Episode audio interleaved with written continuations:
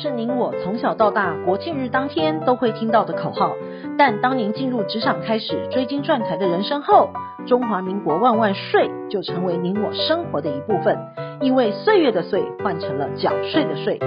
纳税是人民的义务，但节税是您我的权利。所以唯有正面对战，才有博胜的机会。聪明的您，就是要有强大的应税智商。每周二与五，Cindy 都会与您在空中一起练税功，也欢迎大家持续练功。想睡的听众们，大家好，欢迎回到想睡的单元。人从出生的那一刻起，我们就进入了人生学院，一路经历人生的每个阶段，但终究有毕业的一天。在毕业之前，或许如上一篇我们所谈到的，经历了失能、失智到长照安养等阶段，如何让我们在面对最后学分时，可以轻松并从容的面对？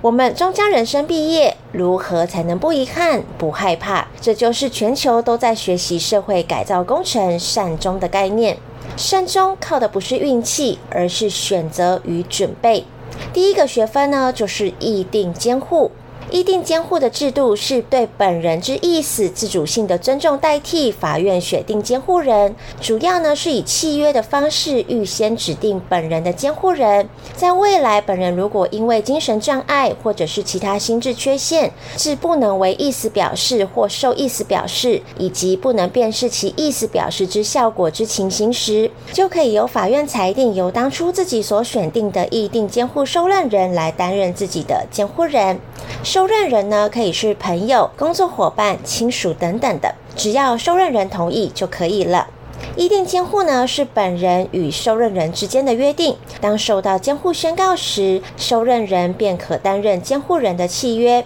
而这个受任人可以是一人或是数人。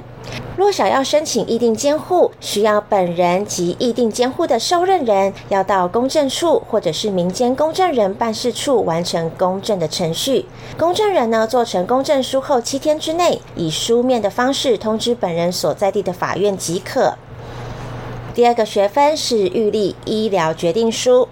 为了保障您能自主决定善终的权利，《病人自主权利法》在一百零八年施行，目前已经约有两万六千三百多人已经完成签署了。依照《病人自主权利法》明定，在行使医疗的特殊拒绝权时，必须先透过病人、家属、医疗团队在三方预立医疗照护咨询的过程中，了解病人一旦面临特定的五款临床状况，如疾病末期、永久植物人等时候的真实愿望，以及是否以医疗介入的方式继续延续生命。而预立医疗决定书的签署程序呢，依照病主法的要求，必须要有完全行为能力，也就是民法上要成年才可以签立的。这边我们做个小提醒：一百一十二年元旦开始，成年已经下修到十八岁了，请大家要注意哦。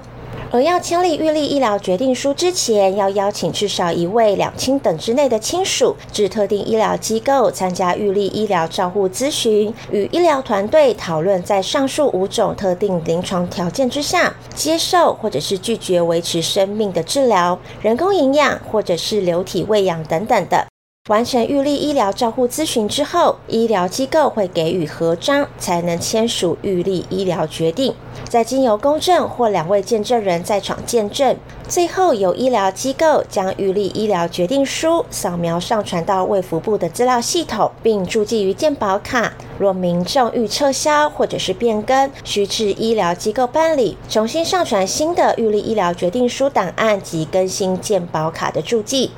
县市卫生局呢，也会依照提供预立医疗照护咨询的医疗机构管理办法，指定通过评鉴且一般病床两百床以上的医院为预立医疗照护咨询机构。所以，预立医疗照护咨询是必须要到医院专责门诊进行预约及完成相关程序的。特别说明的是，病除法下的预立医疗决定书与我们一般过去所熟知的安宁缓和医疗条例适用对象仅限末期病人，目的是为了减轻或者是免除末期病人之生理、心理及灵性痛苦，施予缓和性、支持性的医疗照护，以增进其生活品质。而不一样的是，病人自主权利法与大家熟知的安宁缓和医疗条例有三点不一样。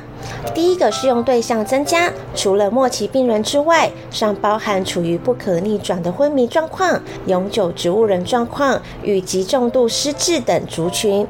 第二个呢，是在特殊拒绝权利的选择中，不仅维持生命治疗的范围更广了，包含机械式维生系统、血液制品、为特定疾病而设置的专门治疗、重度感染时所给予的抗生素等，还加入了人工营养及流体喂养等选项，包含点滴、鼻胃管与胃造口等方式。